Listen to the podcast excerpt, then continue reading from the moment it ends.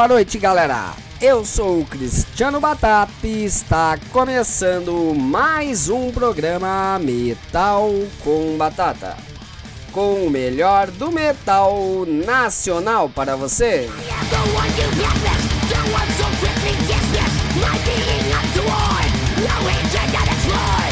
Neste programa de hoje vamos direto para a entrevista porque vai rolar muito papo Vamos falar aí com a galera da banda Land of Tears. Vamos falar sobre muitas coisas da banda. Vamos falar aí sobre relembrar o seu disco mais clássico da banda aí, The Ancient Ages of Mankind, lá de 2014. Vamos falar sobre novidades, o que que tá por vir aí. Um papo bem legal com a galera dessa banda aí. Vamos lá direto pra entrevista porque o tempo é curto.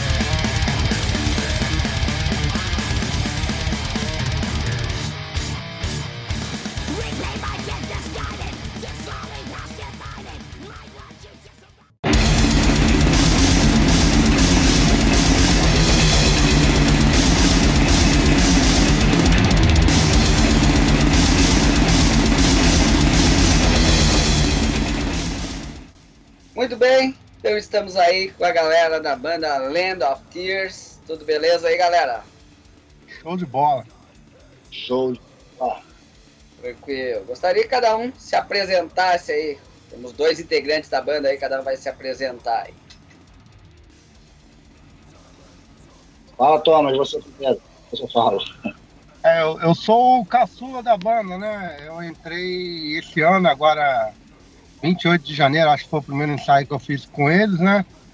Tava, tava só de home office tocando em casa. E aí surgiu o convite, né? Achei, pô, é, é o tipo de som que eu curto também bastante. Aliás, já toquei muita banda de death metal e thrash metal, então eu tô sempre nessa linha aí, né? E aí comecei a conhecer melhor o Land, né? Conhecer algumas coisas, porque eu cheguei a trabalhar com um o Land eu conheci porque eu era editor de vídeo de um canal chamado Over Metal. E aí tinha uma entrevista com eles, foi aí que eu conheci o Land. Depois acompanhava assim, mas à medida que eles iam lançando alguma coisa, ou ele postava alguma coisa, eu acompanhava. E agora, sou o caçulinha aí na família. Legal. Fala aí, Robson.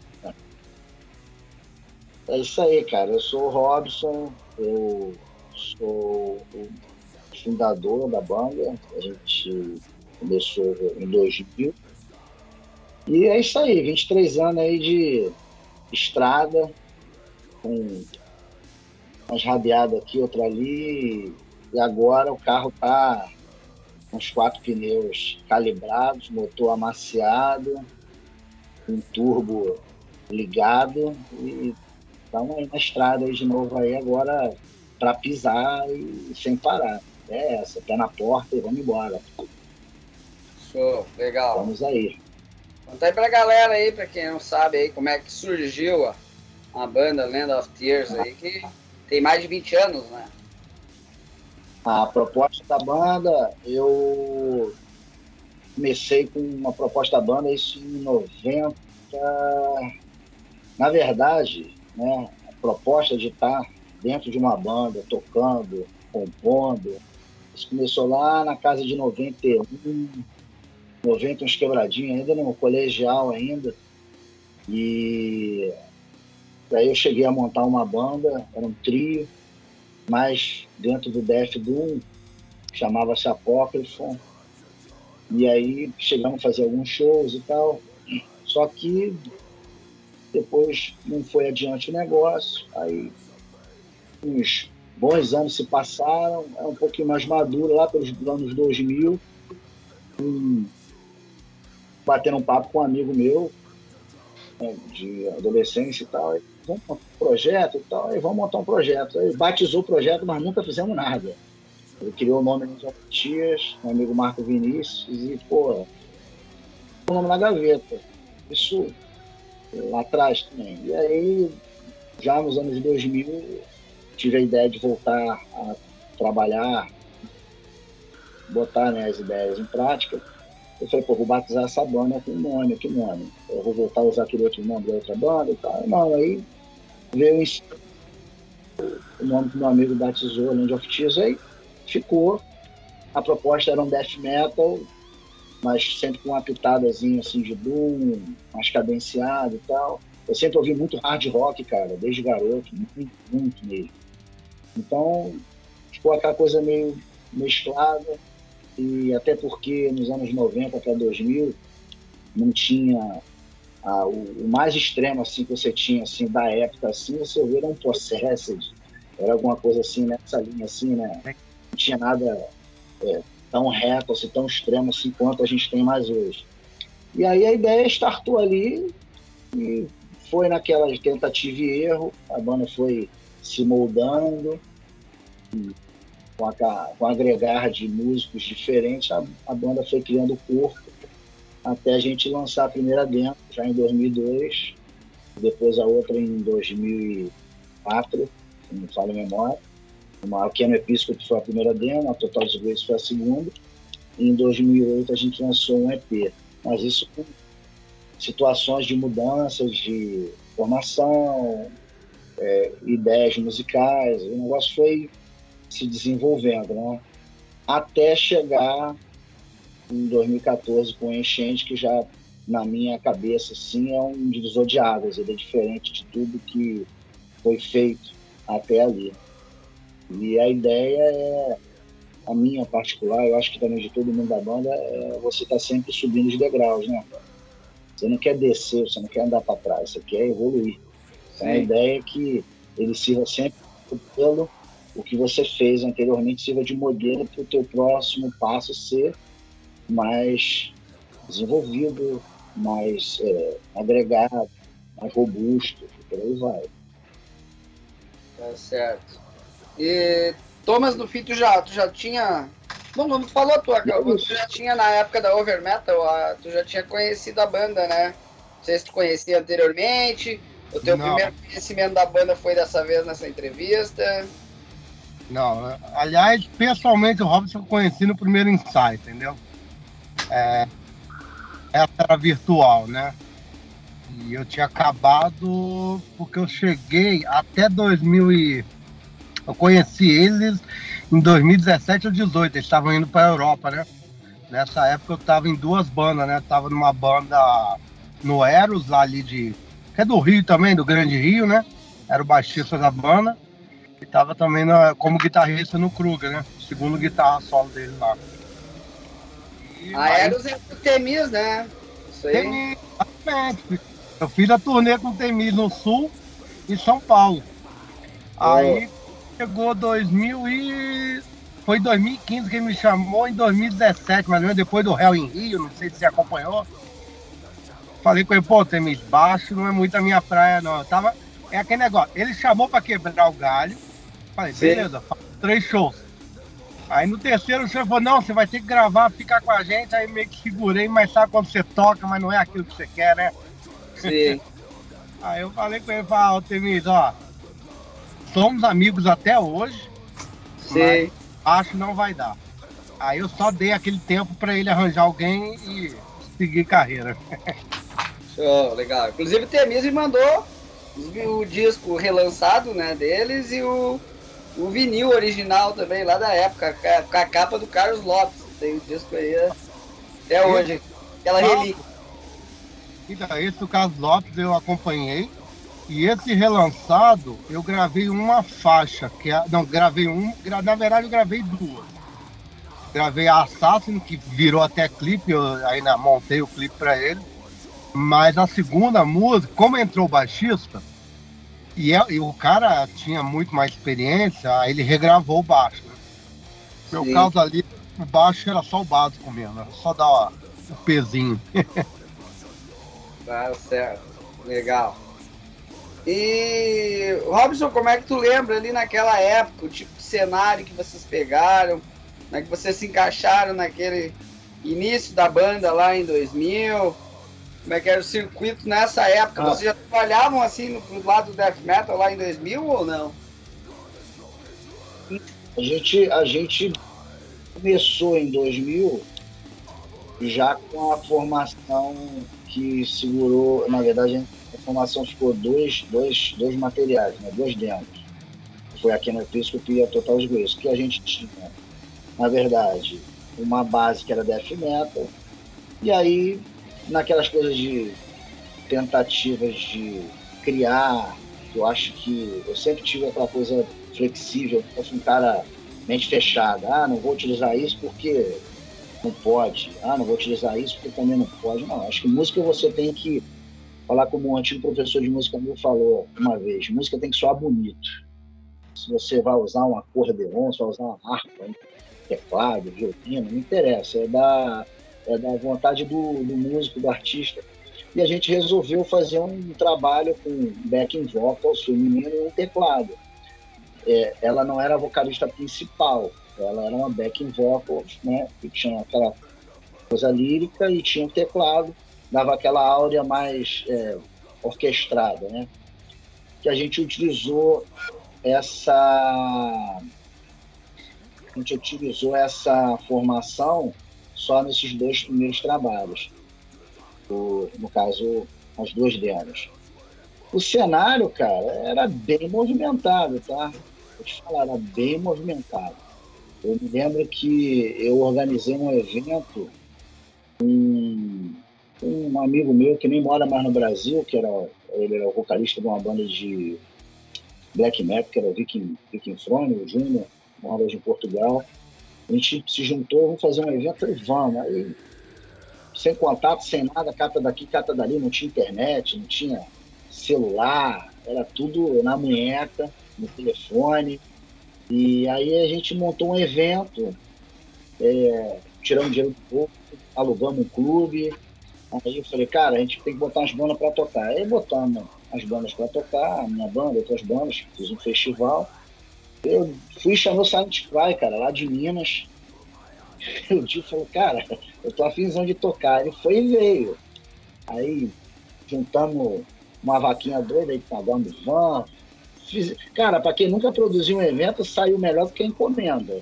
Num dia assim de estar tá chovendo é, tudo que você pode imaginar deu mais de mil pessoas. Cara. Até hoje os caras falam, cara, não tem um evento que faça passar pela cabeça da gente assim como lembrança que nem esse. Então, tipo assim, era um negócio que era muito carente. É, ou você tinha os eventos de banda gringa, ou era aquela coisa muito bem underground mesmo, dos anos 90 para 2000. Então, sempre que você tinha peito para fazer um negócio, acontecia. E aí a gente foi marcando as patinhas, né? As patinhas, as pegadas no chão e foi andando, cara, à medida do possível. É, é engraçado falar isso porque 16 anos depois, o vocalista de uma banda famosa me fez uma pergunta, eu sempre falo isso nas entrevistas, me fez uma pergunta na Polônia, pô, você levou 16 anos para chegar aqui, tocar, pô, teu sonho é assim, assado, é legal.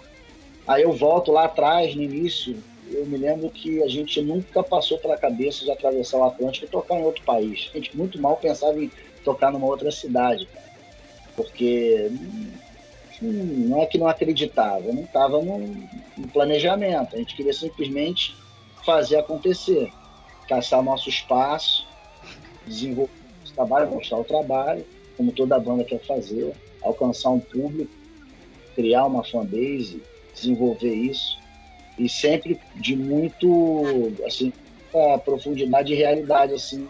Ou seja não é fazer porque ah isso é moda então eu vou escrever uma música assim ah isso aqui vende. Se fosse dessa forma a gente não tava conversando sobre heavy metal aqui né? Sim, tava sim. falando sobre estilo musical que não heavy metal. Que com certeza não, não fecha a conta. Então a gente fazia aquilo que a gente gostava como faz até hoje que a gente gosta mas o cenário era bem borbulhante, vamos falar assim, bem borbulhante, né? Era bem, eu, acho, eu, eu, eu, eu, sinto um pouco de nostalgia quando eu falo assim, porque pô, caçavam uma, uma, um patrocínio de uma pensão, então você tinha as quentinhas para o pessoal que ia tocar, tu fazia uma vaquinha no, na região, então você conseguia bancar um, uma extensão de pau, comprava madeira, prego, o cara que alugava mesmo montava o negócio e juntavam um equipamento de som lá que o cara estava acostumado a fazer para banda de pagode, nunca viu banda de heavy metal na vida, a gente alugou o equipamento do cara. eu sei que o negócio aconteceu, cara. Então, é, é legal, assim, dar esses depoimentos, assim. Porque a gente que passou lá 90, 2000, pra galera de agora, assim, é fácil, né, cara? Internet, você tem tudo à mão, você sabe que você pode comprar um ingresso pela internet, você sabe as datas das bandas todinhas de agora até 2024. Agora é tudo fácil. Antigamente não, cara. Antigamente era, era no braço, praticamente no braço. Tinha que correr atrás da informação de tudo. Com certeza. E como é que foi ter entrado na banda mesmo, Thomas? Chegou a comentar por cima aí, mas não. Fala aí, cara foi bom porque é o estilo que eu curto, né? É, curto bastante esse. Eu falo muito assim, é o som soco na cara. Uma das primeiras bandas que me fez pensar assim, não é do death metal, mas foi o Pantera, entendeu? Sabe, quando eu botei lá o Cowboys from Hell, eu senti aquela porrada. Aquele é o som que eu gosto, entendeu? Por exemplo, a nova fase do Tesla é o som que eu gosto, que é mais porrada. Não desmerecendo. Então, assim, era o tipo de som que caiu como uma luva pra mim, entendeu? Então, assim, é o som mais, mais porrada mesmo, mais soco na cara e eu curto muito, né? Certo. Foi tu que achou o Thomas Robson? Como é que veio a ideia dele entrar pra banda? Aí? Rapaz, isso aí foi engraçado demais, cara. É... Tem um ditado que a gente fala assim, não vai ficar, vai, vai estourar igual um balão agora. É, fui procurar ouro, achei diamante, né? Mirei no negócio, é, mirei no negócio, acertei, é, mirei no que eu vi, acertei no que não vi, porque chamei ele para tocar bateria, cara. O baterista da gente tinha tava saindo, não, não tava com agenda assim, batendo assim, né? Com a gente. E eu chamei ele para procurei para tocar bateria. Ele falou que eu sempre via os vídeos dele tocando bateria e tal guitarra e baixo, falei assim, pô, é ele, cara. E aí chamei ele, pô, cara, eu não toco bateria de uma pá de tempo.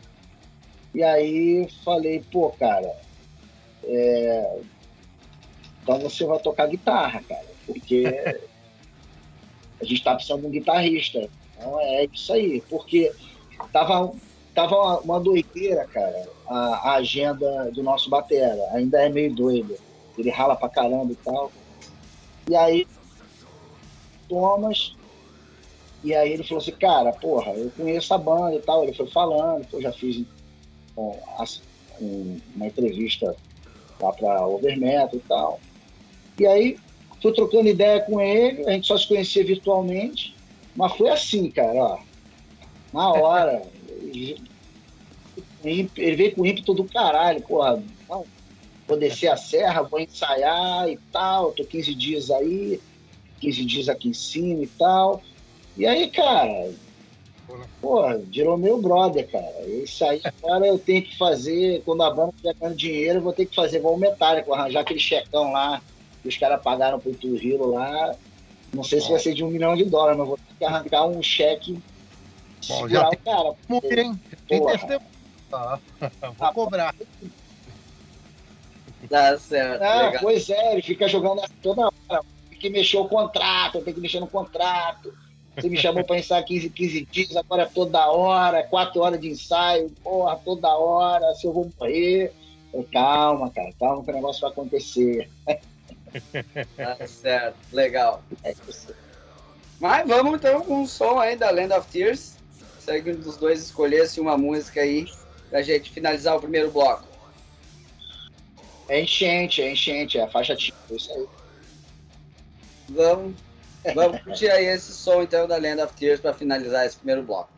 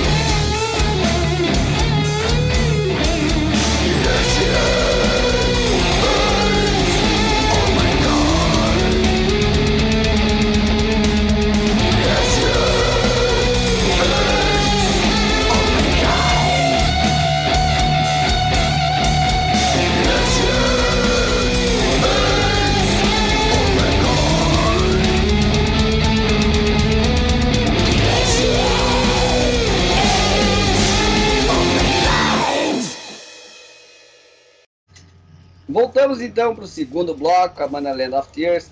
Começar agora falando um pouco sobre influências.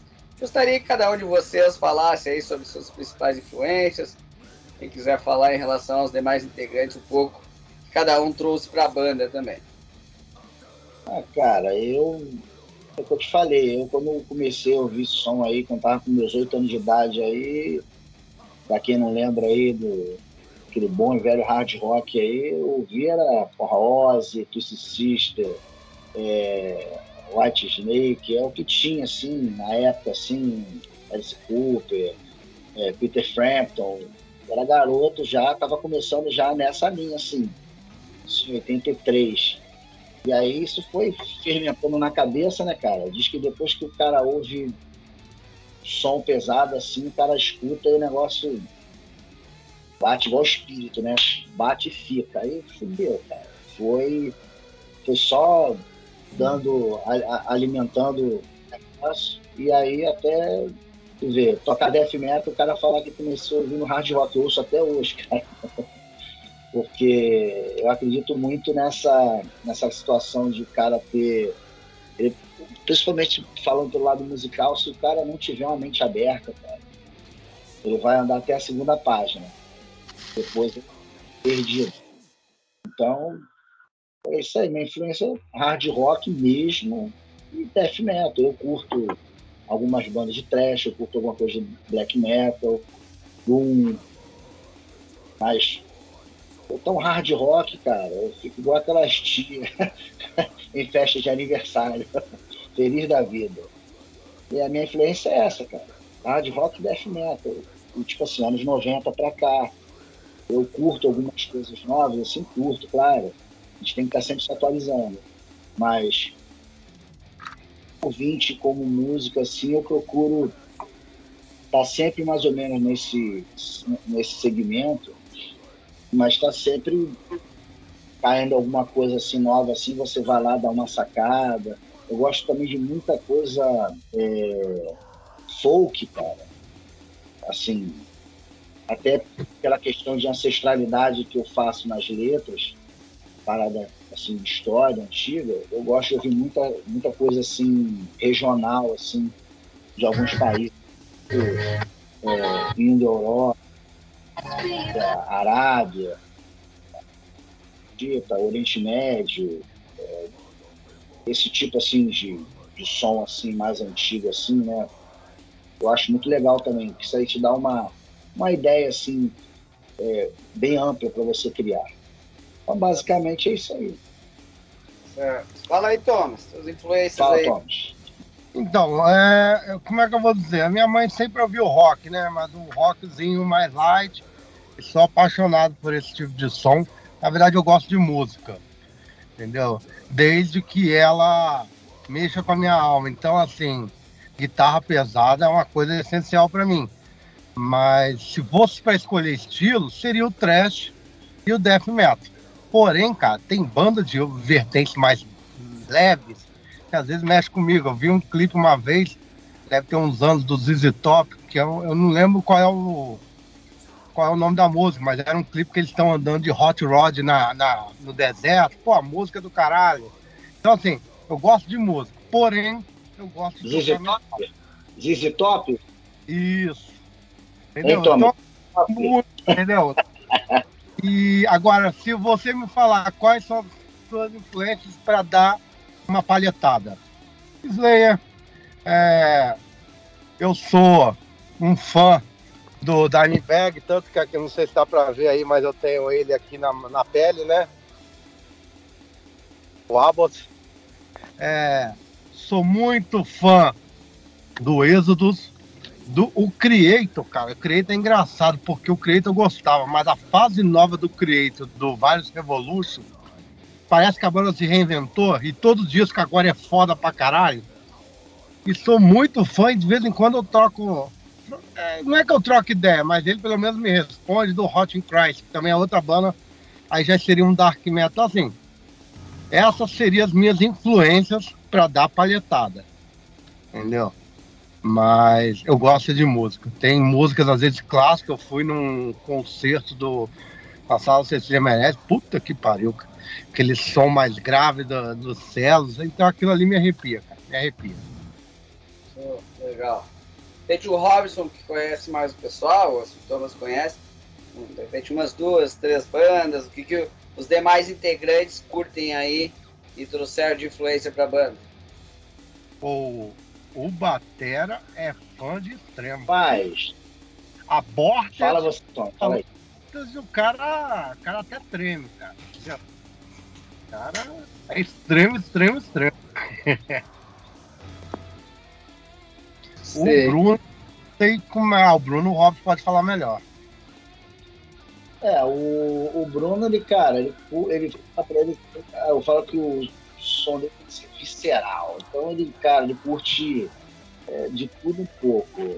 Heavy metal, death metal, thrash metal, vai do Motorhead ao, ao Speed, ele gosta de, de death, toca demore jazz, ele, ele é um cara assim, com a vertente toda toda cravada na cabeça. Então ele curte de tudo Fernando, que é o Batera, ele gosta mais de death metal, curte, curte death metal, ele ouve, ouve outras paradas assim, mas ele o negócio é death metal, ele fala, cara, eu amo death metal. Eu falo para ele assim, continua, cara, não para, continua. O Flávio, que é o tecladista, já gosta de uma parada mais é, orquestrada. Então, tudo que você puder imaginar assim de bandas que tem é, teclado tipo de Muborg, um, uh, The Gateway, Cradlefield, tudo que você puder imaginar assim, que tenha teclado assim orquestrado, ele curte. E também gosta de paradas assim, é, mais anos 80, que a gente até fica brincando assim, é, sobre. A gente fica no nosso grupo lá, o grupo da gente parece um, uma feira, né? A gente fica o dia inteiro se falando e tem gente que reclama de comunicação. Eu falo que no Land a gente tem um, um excesso constante de comunicação, não falta comunicação. Às vezes o cara entra no lá, tem 500 mensagens não lidas, eu falei, meu irmão, senta, toma um café e lê. Mas é, a gente curte muito, muito também parada anos 80, então acho que curte um pouquinho. Até na hora que a gente fala de cover, a gente fala, pô, cara, vamos fazer um cover de um negócio diferente. Anime. Oi? Depeche Mode, né? É unânime lá, né? Move, Thomas. Ah. Depeche Mode. É sim, unânime, é unânime. Unânime. A gente fala assim, cara, vamos fazer algo diferente. Quando a gente fala em fazer um cover assim, a gente fica no segredo, mas fala, cara, tem que ser algo impactante, algo que você. Você tá esperando que uma banda de death metal vai subir no palco pra tocar um cover do Vader. Pô, legal. Gosto pra caralho, mas se você tocar um negócio diferente assim numa versão mais pesada, eu acho que o impacto é outro. Você Sim. vê que o cara tá tirando de dentro dele assim a musicalidade, a criatividade.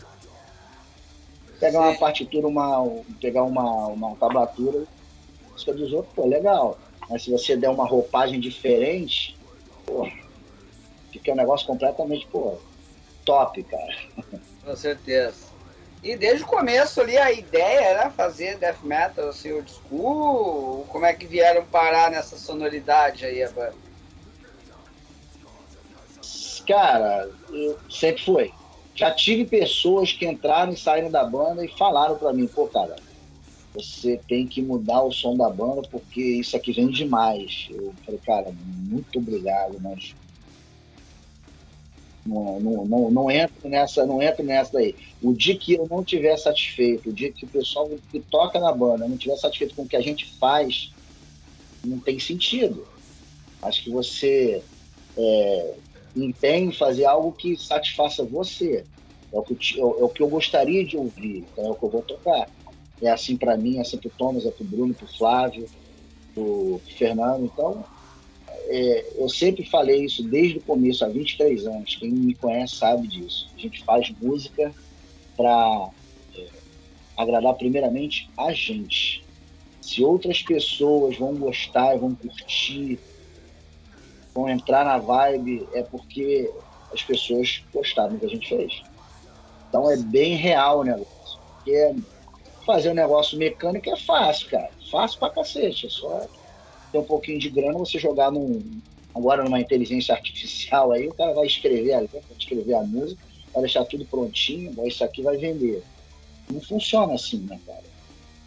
Então, Sim. pelo menos não. Então, a concepção sempre foi essa. O death metal. Eu até brinco também que uh, antigamente, eu ainda falo isso aqui, é, eu, sou, eu sou fã de um feijão com arroz bem feito, cara. Sempre melhor coisa é um feijão com arroz bem feito. Ele vai alimentar, vai saciar, vai deixar todo mundo feliz. Porque você tenta um negócio, uma fórmula muito mirabolante.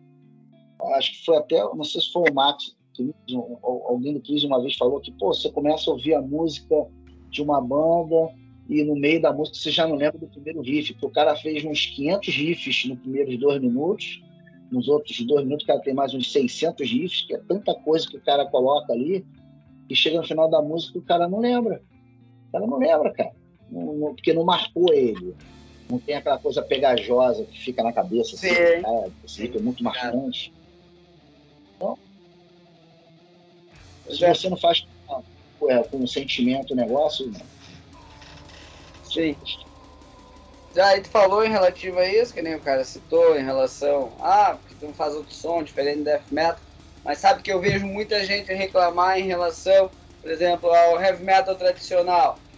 Muitas bandas de heavy metal tradicional dizem não ter tanto espaço quanto metal extremo, quanto death metal. Não sei o que, que vocês pensam, o que é a visão de vocês em relação a isso. Fato. É fato, isso é fato, isso é fato. Isso é fato. Você é, você pode ver que de um tempo para cá teve um ressurgimento maior de bandas de trash que vinha um pouco mais devagar na meada dos anos 90 para 2000, que o death metal estava direto, e hoje você tem uma infinidade de bandas de trash boas pra caceta, como você também tem uma infinidade de bandas de, de death. Então tem certos estilos que têm suas peculiaridades. Mas, cara, na boa, tem espaço para todo mundo. Isso aí. se o cara for ficar visando, né? Ah, quem que não vai querer tocar para 50 mil pessoas, 100 mil pessoas? Todo mundo quer, óbvio. Sim. Mas é, nem sempre você vai ter é, concentrado no mesmo lugar todo o seu ouvinte. Você às vezes vai ter uma parcela de, de, de ouvintes, de fãs, que não conhece a tua música, começar a conhecer naquele momento. Quem conhece naquele momento, o cara, pô, curtiu. Eu até fico falando muito que a gente deve, assim, né, a gente deve. É, seria legal você alcançar a maior quantidade de mentes pensantes, porque eu digo mente pensante, pessoas de mente aberta, que vão estar, opa, curti isso aqui, pô, achei legal essa pegada e tal. E às vezes o cara, pelo fato da questão do espaço, não conhecia ou não ouviu. Sim. Então, a gente conversa muito em esforço coletivo, tanto da quanto da manager da gente, quanto assessoria e tudo mais. A gente conversa muito em conjunto, sempre tem as reuniões da gente, a gente fala muito sobre isso. É, você cria só uma fanbase, cara, sólida, é, com tempo, com trabalho. Você não vem com ela embaladinha numa caixinha assim do Mercado Livre. Desculpa, não sei se podia falar algum nome aqui. Você não compra um, uma plataforma eletrônica, é, um, uma caixinha assim com a tua fanbase ali prontinha, cara. Não é assim que funciona. Você tem que ir construindo ela aos pouquinhos. E algumas bandas têm uma fanbase instantânea maior, outros têm uma menor, mas todo mundo tem o seu público. Se Sim. fosse assim, cara. Com certeza. Não tinham bandas aí 30, 40 tocando. Né? Tá tocando pra quem? O público. Fala aí, Thomas.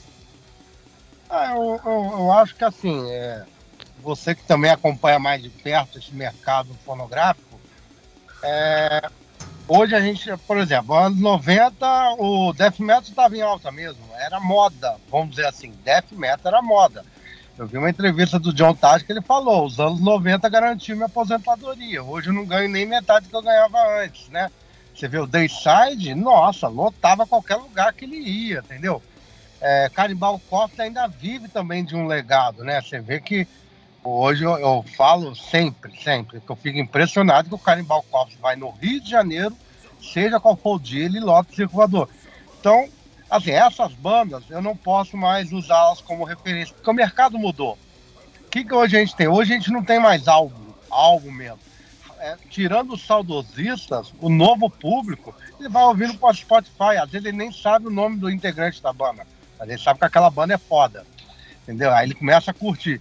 E hoje a gente não vende mais só música, a gente também tem que vender a imagem, o carisma. Então, se uma banda for foda e mandar mal nas redes sociais, Esquece.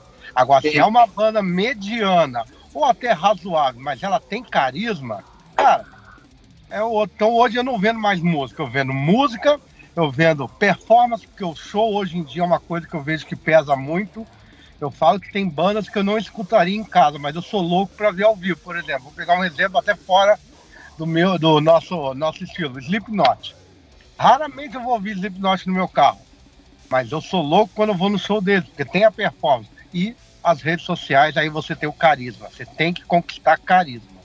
Então eu acho que hoje o mercado junta coisas que a gente, quando que veio dos anos 80, 90 e início de 2000, é, teve que se reinventar. Porque antes a gente vendia som, antes a gente vendia áudio, fonograma. Hoje era gente... coisa que era o disco, né? Exatamente. Até porque a forma de você curtir som hoje tirando a galera que já tem um hábito é, mais a, daquela época do álbum, mas hoje eu lembro que eu comprava CD, eu lembro que eu comprei o The Gift do Def.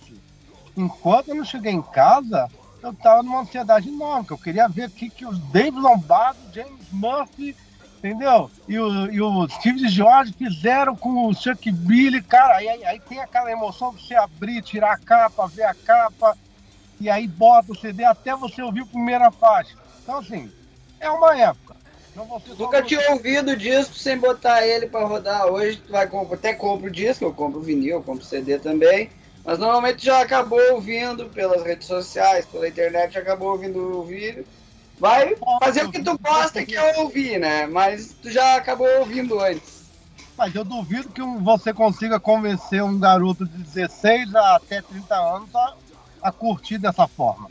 É porque a gente veio desse hábito, né? Sim, sim. Qual o hábito de leitura? Quem tem o hábito não perde.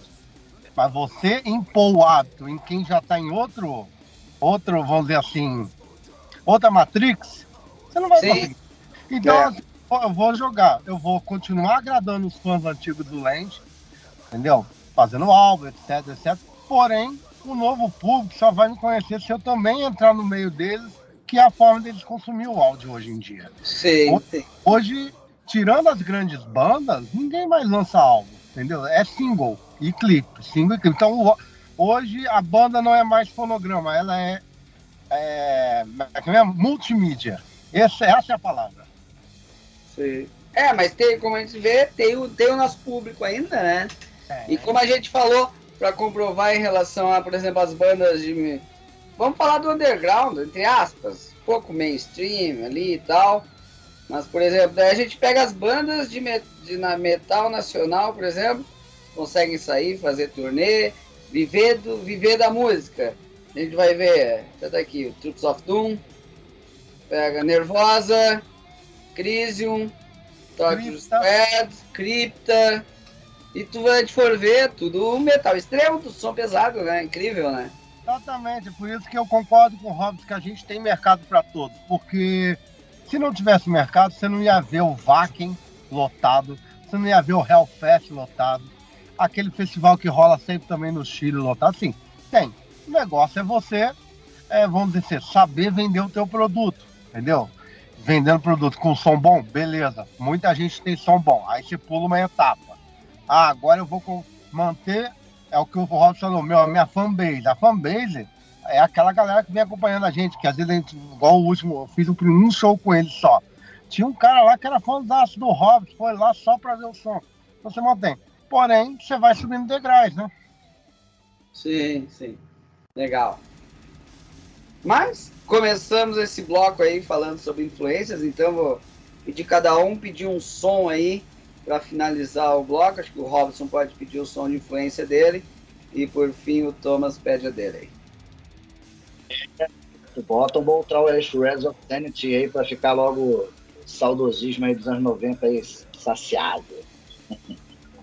Então, eu vou pedir, é, vou pedir uma música que foi uma, é uma música do Ark Enemy e ela é especial para mim porque, porque quando eu botei o CD, primeiro CD que a Ângela tocou com a banda foi a primeira faixa que eu vi, que foi a Animal Weeping, que essa música ela é sensacional no instrumental e o vocal dela arrepiou na época. Foda, foda. Já tem o DVD ali da Ark Anime na época da Ângela. Pra mim, melhor época da Ark Anime ali. Muito foda. Pô, aquilo ali é sensacional, cara. Nunca mais foi o mesmo. Com certeza. Mas vamos lá então, curtir esses dois sons, Bull Trower e Ark Anime pra finalizar o bloco. Legal.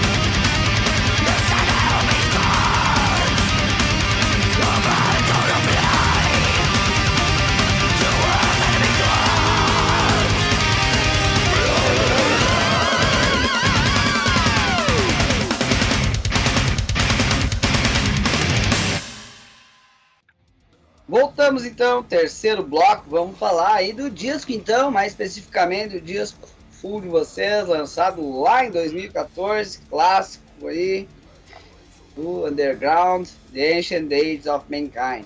Como é que foi na época aí a criação, produção desse disco? O Robson, lógico, vai ter que falar mais, ele que estava presente nessa época aí.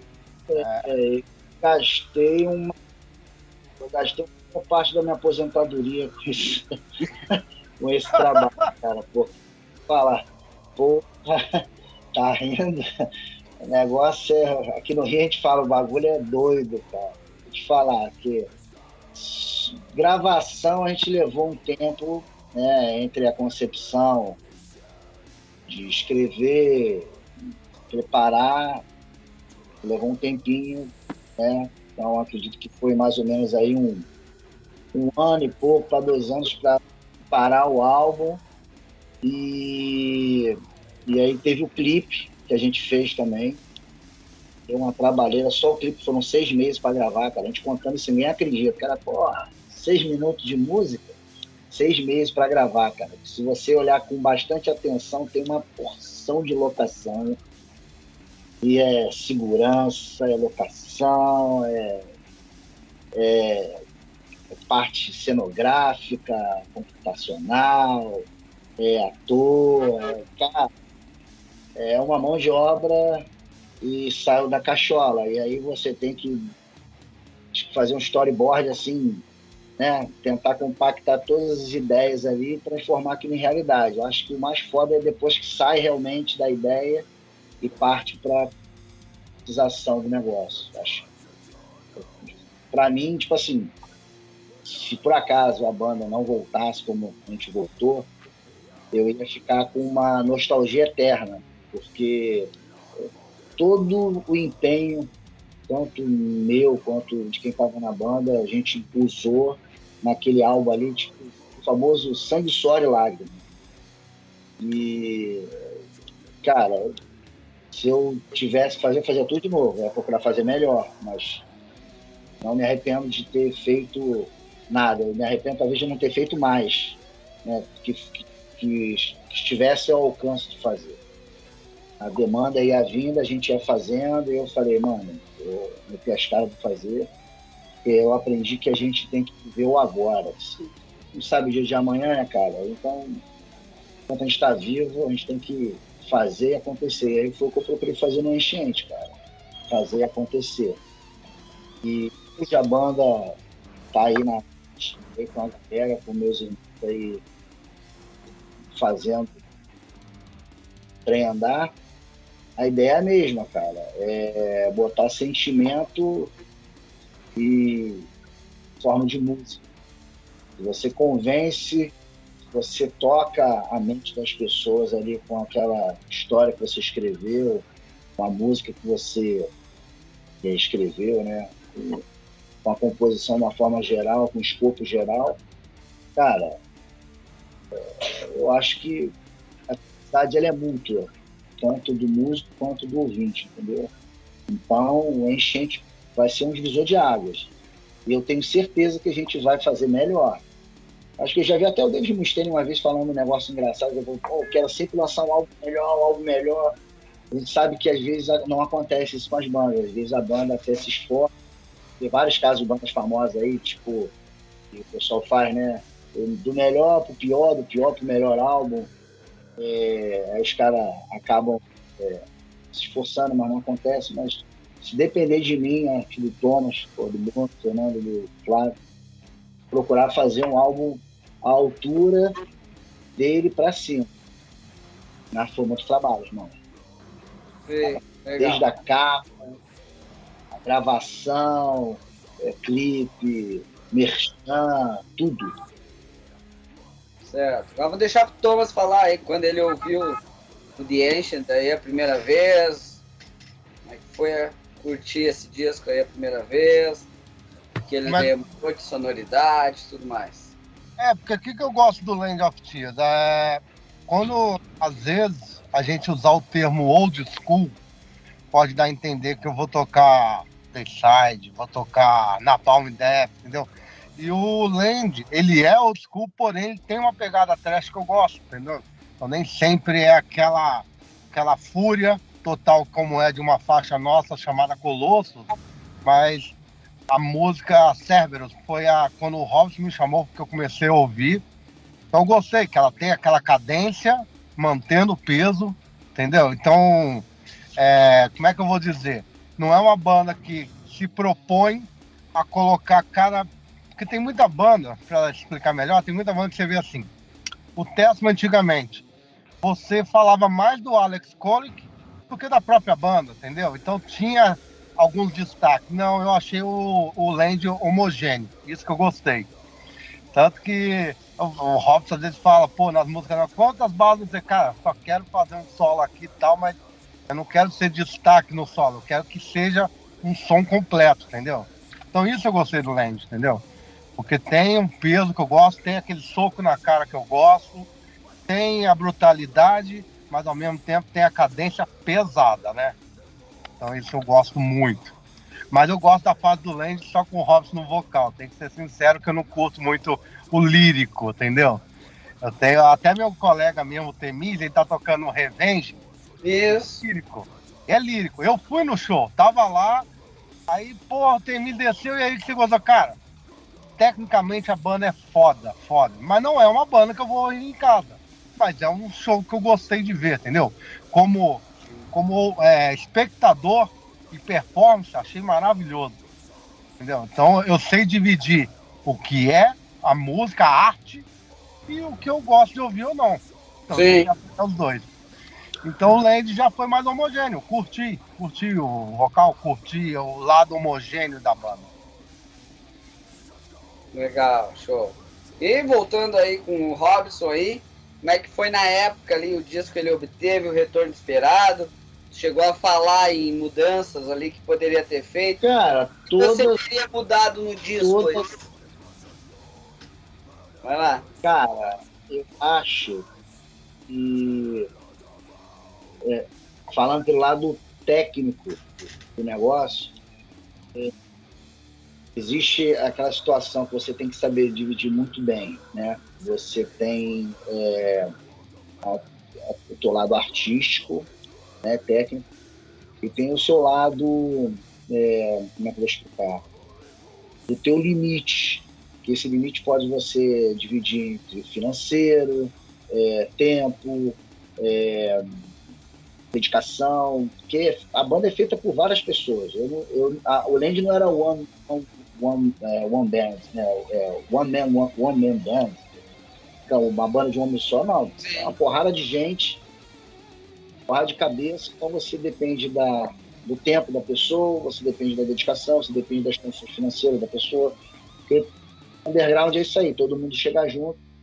E uma boa parte, falando transparente, do que foi feito, o peso maior era meu. Então, como eu não tinha todo mundo é, em condições de fazer o negócio acontecer, eu fiz o que eu pude ao máximo dentro das minhas condições da época para fazer Sim. o melhor. É, eu não tinha o que falar. Dentro das necess... da necessidade da banda, do que a gente podia fazer, a gente fez o melhor na época. A nível de repercussão, cara, todas as, é, todos os reviews que a gente teve foram notas boas ou muito boas. E sempre pessoal falava, cara, é diferente de tudo que vocês gravaram até aqui. E isso dava ânimo pra gente, dá ânimo né, pro, pro músico. É, hoje a gente tem uma condição completamente que você tem cinco pessoas e as cinco pessoas remam, botam calo na mão e, e caminham na mesma direção. Então, é assim que funciona um time, é assim funciona uma organização, é assim funciona uma banda. As pessoas devem, podem e devem ter pensamentos diferentes, divergentes, que permitam uma conversa que chegue a um denominador comum. Não existe uma banda ter cinco pessoas que pensam igual. As cinco pessoas que pensam igual. Cara, isso não é uma banda, isso é um time de zumbi. As pessoas te- podem e devem pensar diferente. É, isso é super saudável, porque com as pessoas com pensamentos diferentes, gostos similares, você vai chegar a um denominador comum. Talvez seja isso que o Thomas está se referindo. Essa homogeneidade, porque tem um pouquinho de cada um. Eu sempre falo, cara, isso aqui é uma democracia, todo mundo fala, todo mundo dá ideia.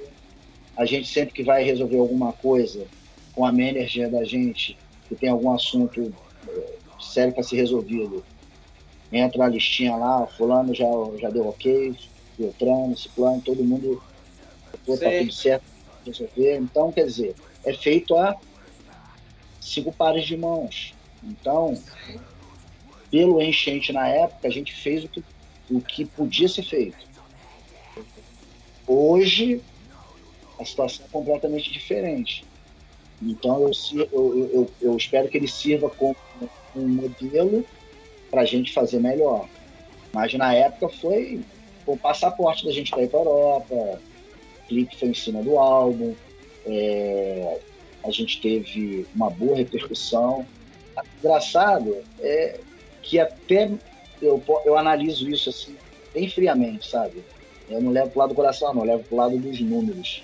Não estou na minha, minha praia comercial, é, que eu sou da área comercial, eu analisando pelos números e pela receptividade do público, lá na Europa, cara, é engraçado você fazer um trabalho e chegar lá, o cara conhecer duas demos, as músicas que estão nas demos, conhecer teu EP, conhecer as músicas do full, do full é, saber que a banda teve outras formações, pessoas que você nunca viram na sua vida, o cara foi lá e fez o dever de casa, entendeu? Estudou.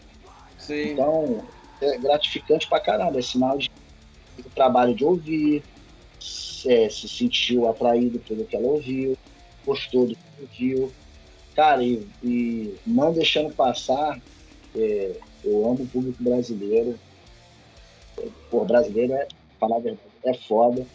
Mas eu tenho que mandar um abraço pra galera da Polônia, cara, que eu vou te falar, se tem um público ensandecido, é o polonês, cara. Que é uma coisa muito doida. Você nunca pisou no lugar e você fica assim, ó. De cara falar assim, one more song, e você fala, cara, já tocamos sete todo, não toco sete tudo de novo. E, cara, isso é gratificante pra caramba, sinal de que deu certo. Você acertou, entendeu? Ali, ali que você tira realmente a prova dos nove. Se você tinha alguma dúvida, é, falei, cara, você tira ali, morre ali a dúvida, entendeu? Fiz, né? Fiz em nome da banda, fizemos, né? E, e alcançou a mente, o coração e o ouvido daquela pessoa. E é só... Legal. Praticamente já falou tudo em relação ao disco aí, bastante informação. Não, deixa... Mas vamos falar aí também sobre por fim, sobre a produção da capa do disco aí, que ficou muito legal lá.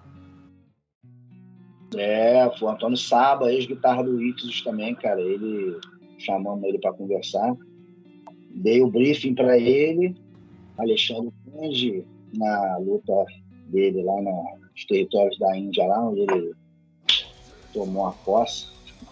E aí, cara, é, eu passei o briefing para ele, ele captou a ideia, porque se você analisar bem friamente, é, eu acho que, acho não, tenho certeza, o trabalho do artista tem que ser completo, é o que o Thomas falou.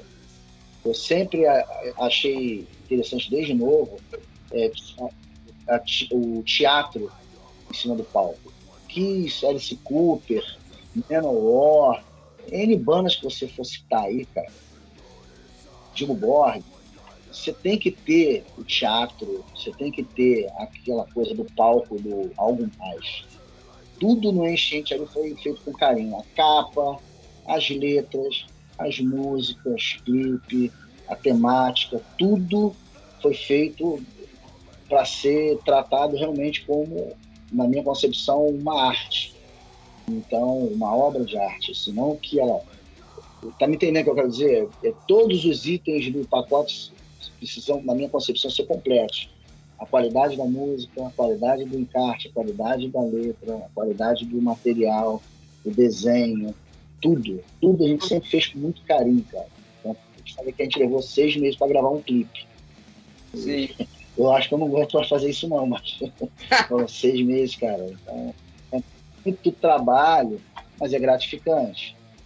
Mas é mais legal quando você tem uma gravadora bancando, quando você tem uma estrutura toda por detrás.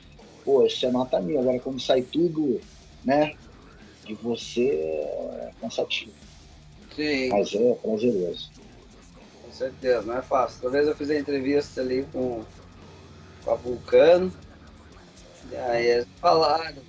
Como é que é? Esqueci o nome dele agora. Pô, me deu um breve. Eu toquei com eles no Metal Meeting lá em Santa Catarina. É. O Zema, o Zema, daí me falando. Falei, Isso, Zema, isso mesmo. relativo a clipe fazer. Ele falou, não dá, não dá pra fazer.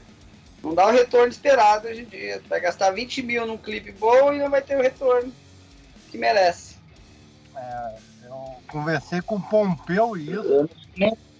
Eu, não vou entrar em tom, eu não vou nem entrar em si. Parecer louco. Sim, sim. Mas hoje também, Fala, Thomas, fala aí. vamos dizer assim, anos 90, você para fazer um clipe era isso, 20, no, no- em dinheiro de hoje, 20, 30 mil reais. Aí você botava na TV aberta, porque a gente só, tem, só tinha quatro canais de TV ou, e a MTV. Sim, Então, assim, você tinha um retorno maior. Mas o problema é que o mercado mudou. Hoje você fazer clipe é muito mais barato. Você às vezes faz até clipe com um celular. se você- sim, sim. Porém, você tem que entender que como é mais barato, você tem mais 200 mil pessoas gravando clipe. E aí o mercado aumentou. Concorrência é maior. Aí é que eu volto a falar, o carisma ainda é a chave para fazer o público, porra, vou dar uma atenção ali para essa banda para ver qual é o som, qual é o clipe, qual é a... E aí vai. Com certeza, isso aí. Inclusive, agora que eu me lembrei, Robson, na correria aí no meio da entrevista, falou da Polônia. Um amigo aqui de Porto Alegre, é o Carlos Lickman, baita guitarrista, inclusive, nos ajudou até em entrevistas, ele é apoiador no Metal com Batata, ajudou nos nossos festivais online, até fazer eh, traduções e tal, pela experiência dele entrevistou a Sônia Anubis, ele tá lá na Polônia aí até hoje, grande parceirão do Metal com Batata. Maneiro. O Red Hunter desse também é de Porto Alegre? Quem? Red Hunter? Red Hunter. Eu lembro que tinha uma banda aí da. Não, era muito foda. Essa daí, Red Hunter. Porra, eu me amarrava. Achei que era daí. É, eu não lembro, acho que não. Mas tranquilo. Vamos finalizar então o terceiro bloco aí. Cada um vai pedir um som aí da Land of Tears aí pra finalizar esse terceiro bloco. Vamos com mais dois sons aí. Isso. Botar uns Cerberus. A galera bater cabeça aí. Então, eu vou pedir a música que eu acho que é a mais porrada mesmo do, do Land, que é a Colossus. Que ela é porrada do início ao fim, eu me amarro nela. Beleza? Vamos aí com esses Bora. dois aços da Land of Tears pra finalizar o bloco.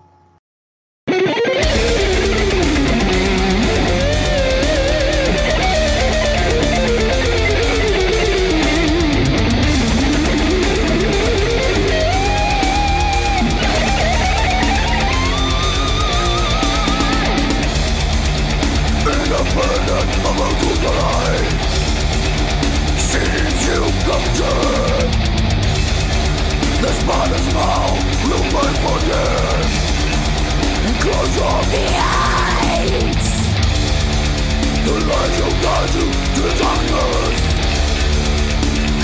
waiting for you The tortured ribbon of the sound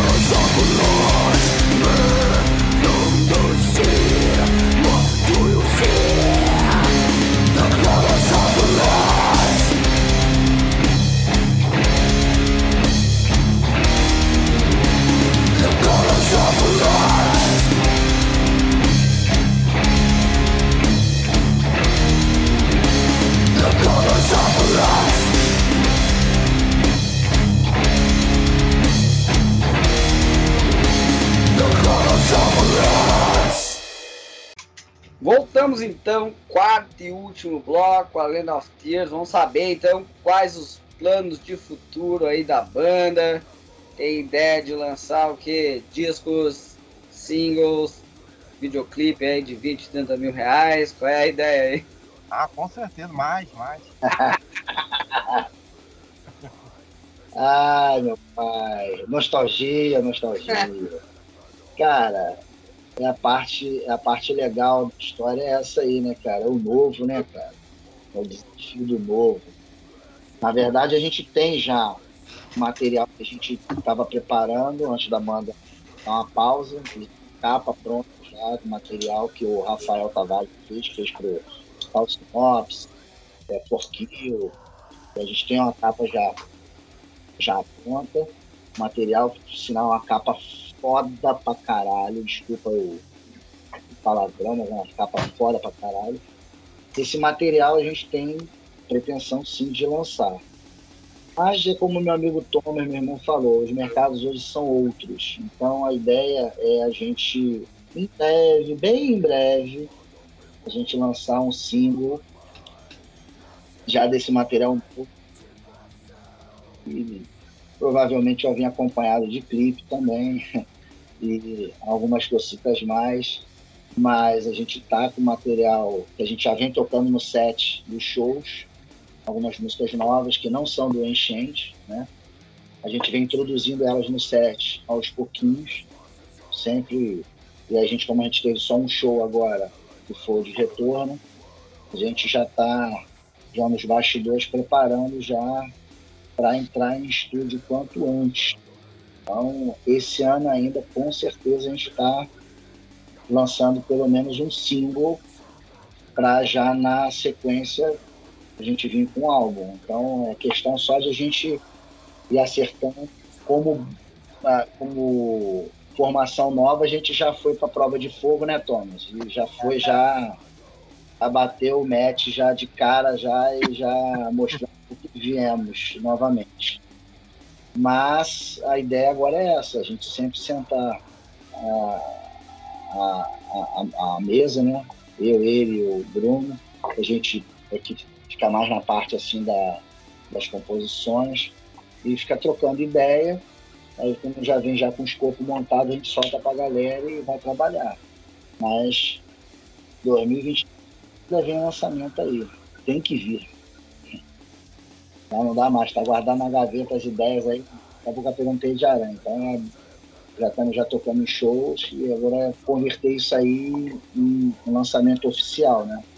Como fonograma oficial. E aí trabalhar isso e procurar fazer com uma boa produção, uma boa é, gravação, com todo o aparato que precisa para o material ser bem divulgado e alcançar o pessoal aí que conhece e que não conhece ainda a banda, entendeu? Certo. E Pode você- falar um pouco do material novo também. Ele tá dentro, agora ele tá dentro.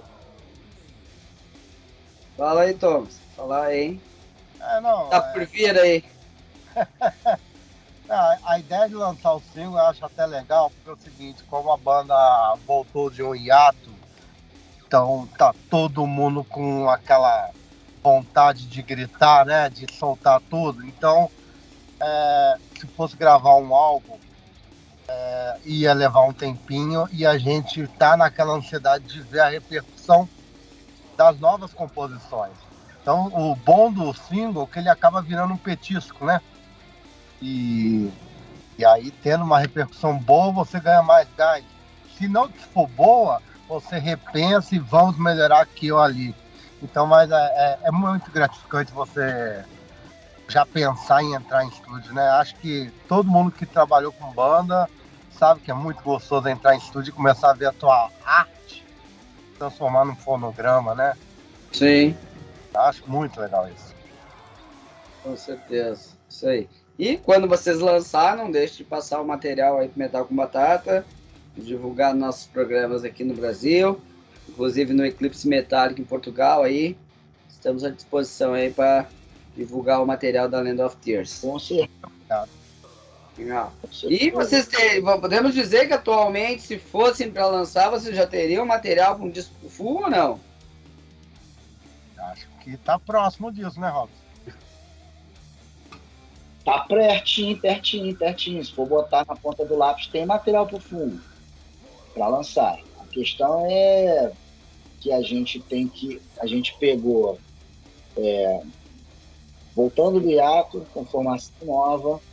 É, para você ter uma ideia, tem músicas que a gente está tocando ao vivo hoje que eu mesmo não tocava a música desde 2018, 2017, lá atrás. Então, tipo assim, quase nos 50, né, cara? Você tá com a cabeça meio.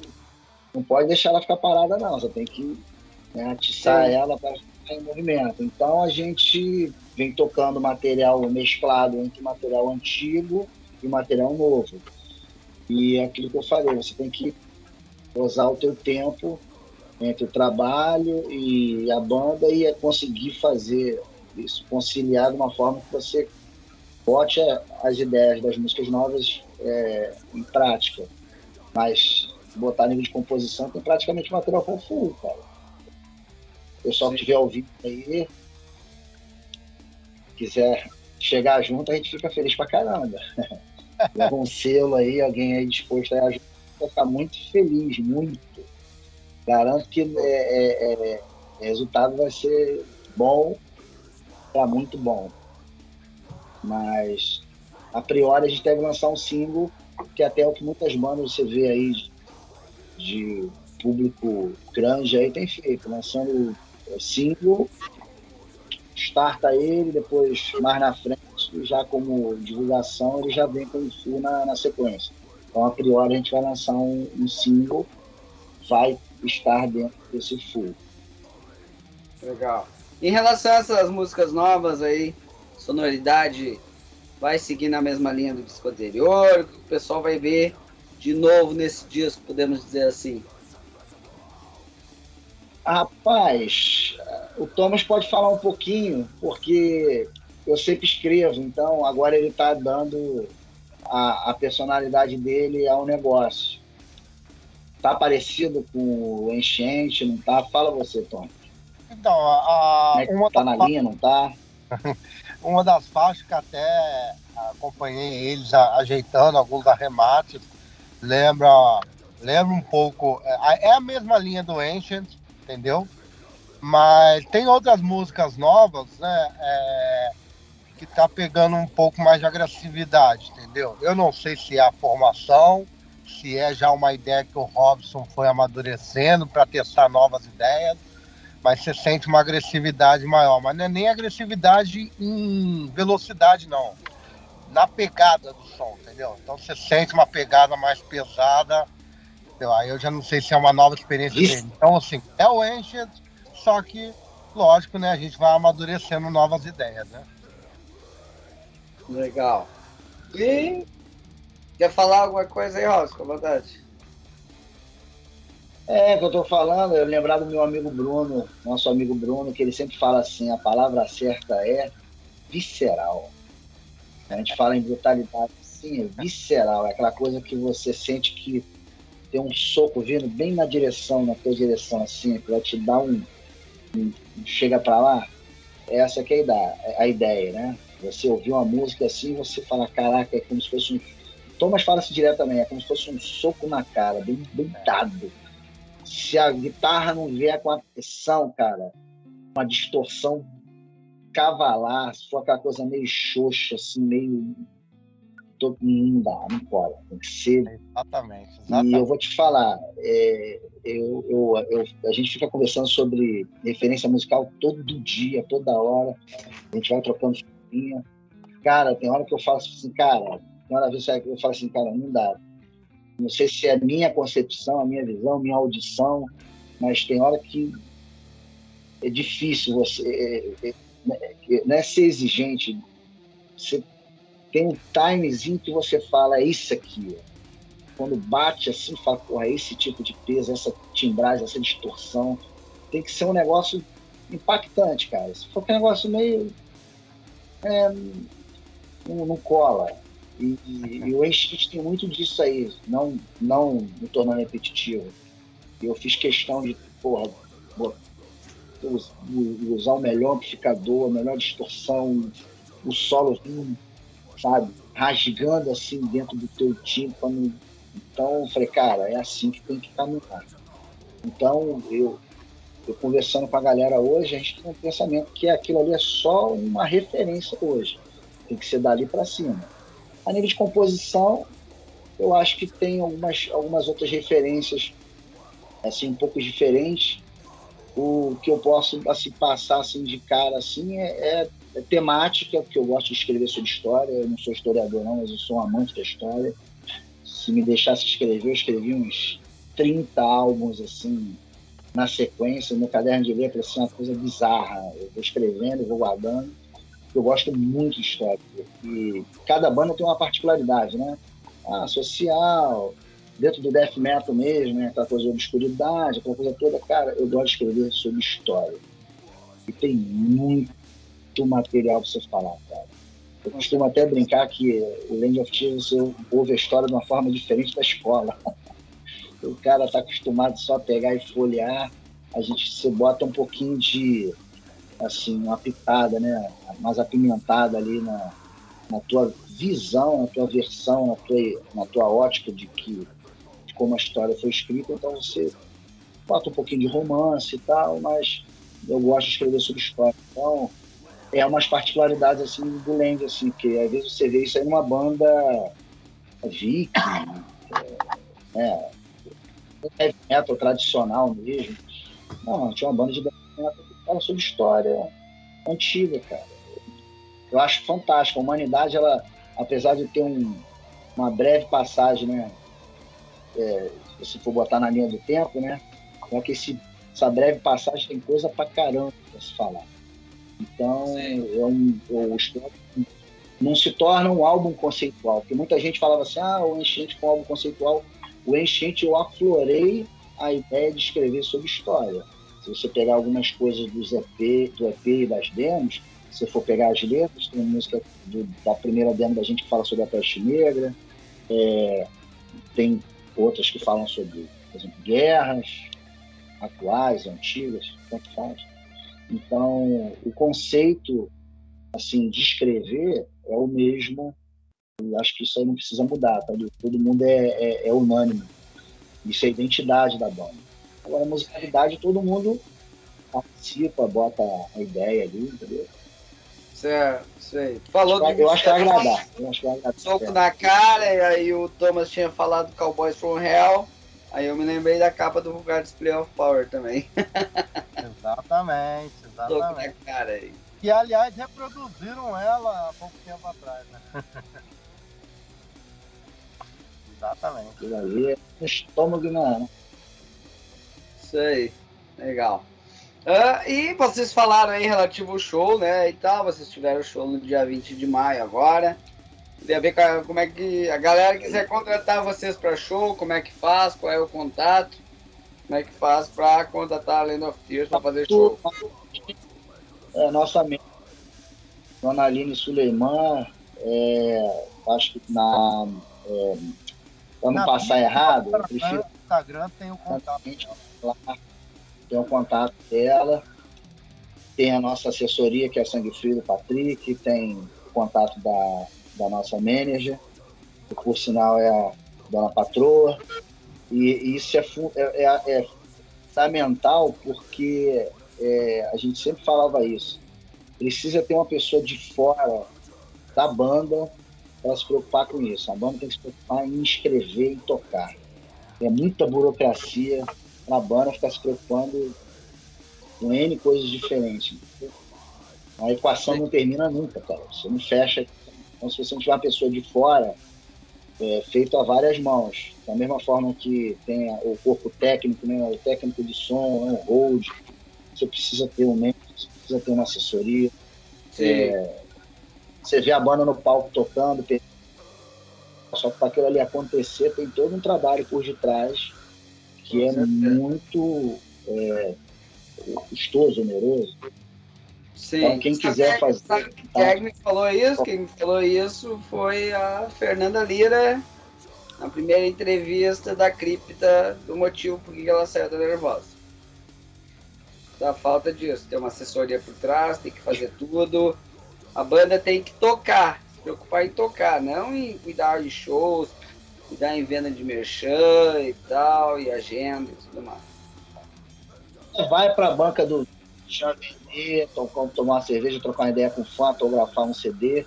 Isso é super 10, faz parte.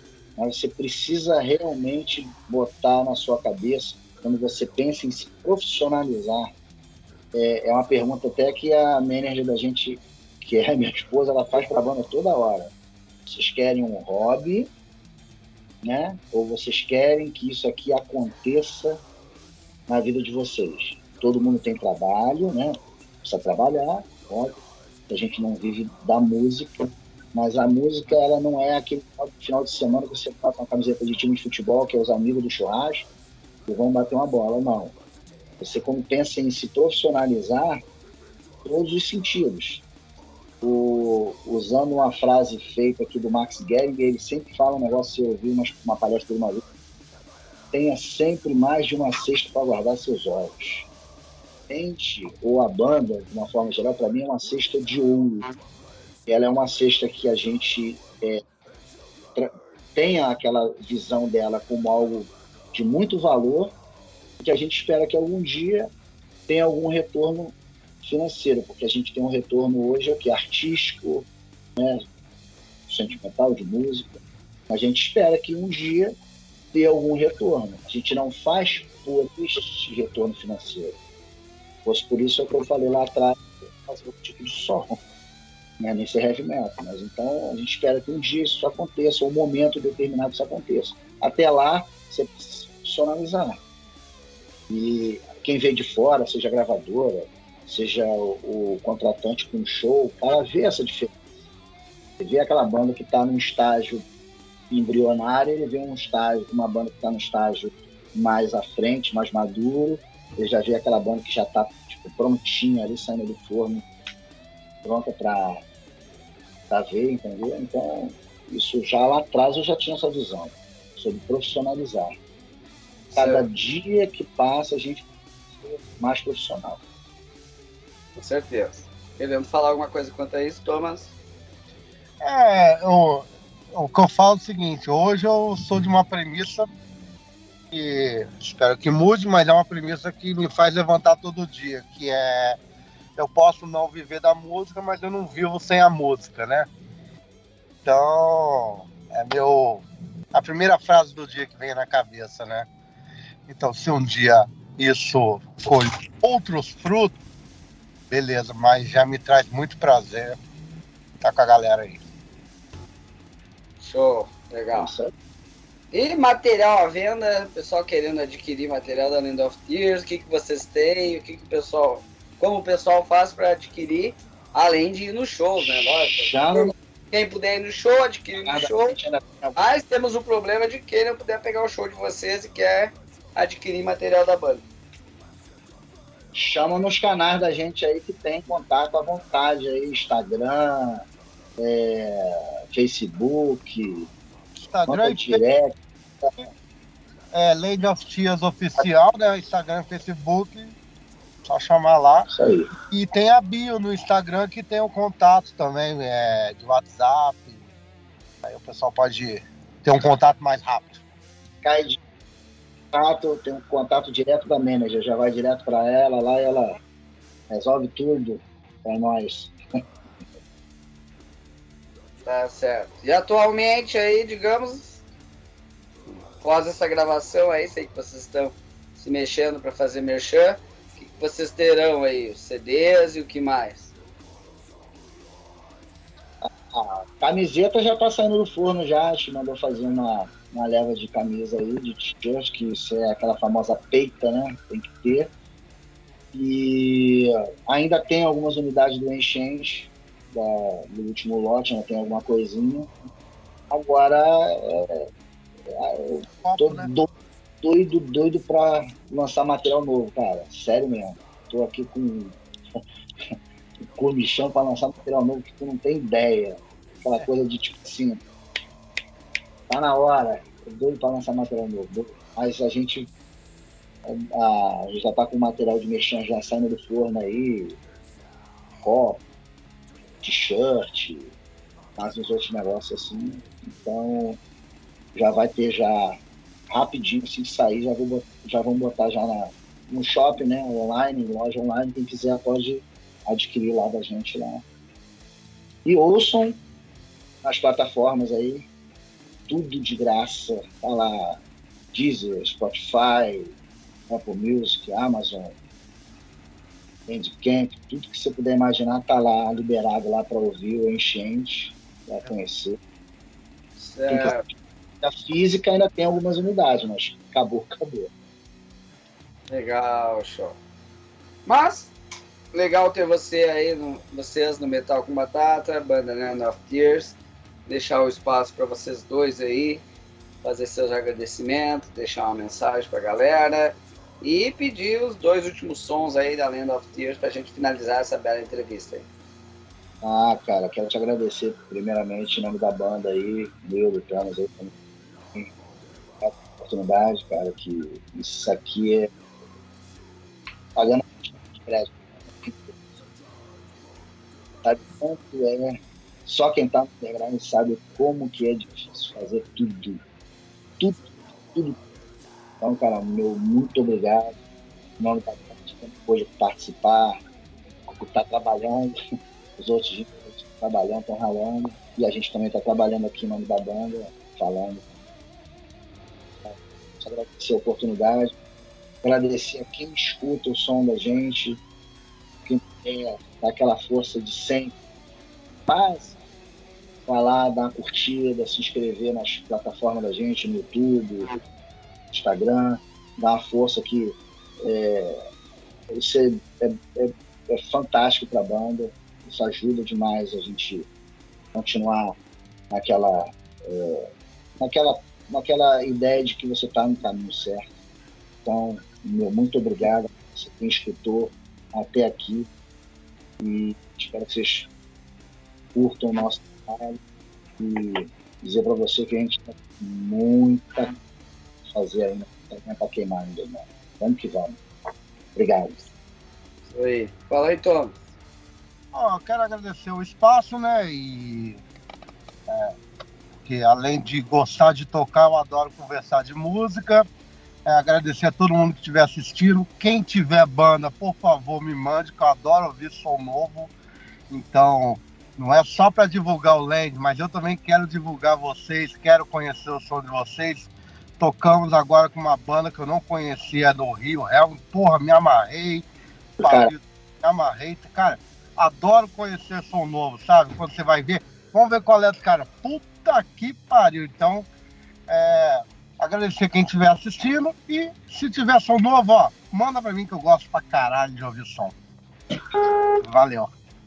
Legal, show. Então agora cada um vai pedir um som aí da Land of Tears pra gente finalizar a entrevista aí, beleza? É, vou pedir a PT Cotóris, que eu já tinha pedido já, que é pra encerrar com chave de ouro aí, toma mais uma também. Pede aí, Tom. É, então, colou, é ômega. Beleza, valeu galera. Vamos com esses dois sons da Land of Tears. Até mais. Até mais, gente. Obrigado. Valeu.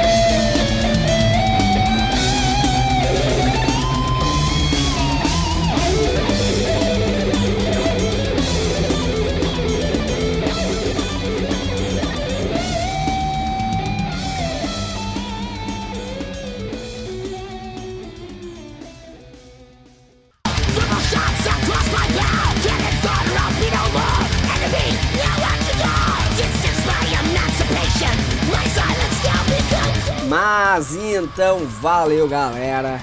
Muito obrigado por estarem aqui mais uma vez com a gente curtindo o nosso programa. Quem quiser mandar material pra gente, lembre-se, encaminhe sempre pro nosso e-mail metalcombatata@hotmail.com. Beleza? Tenham todos uma boa noite. A gente se vê semana que vem com mais um programa Metal com Batata.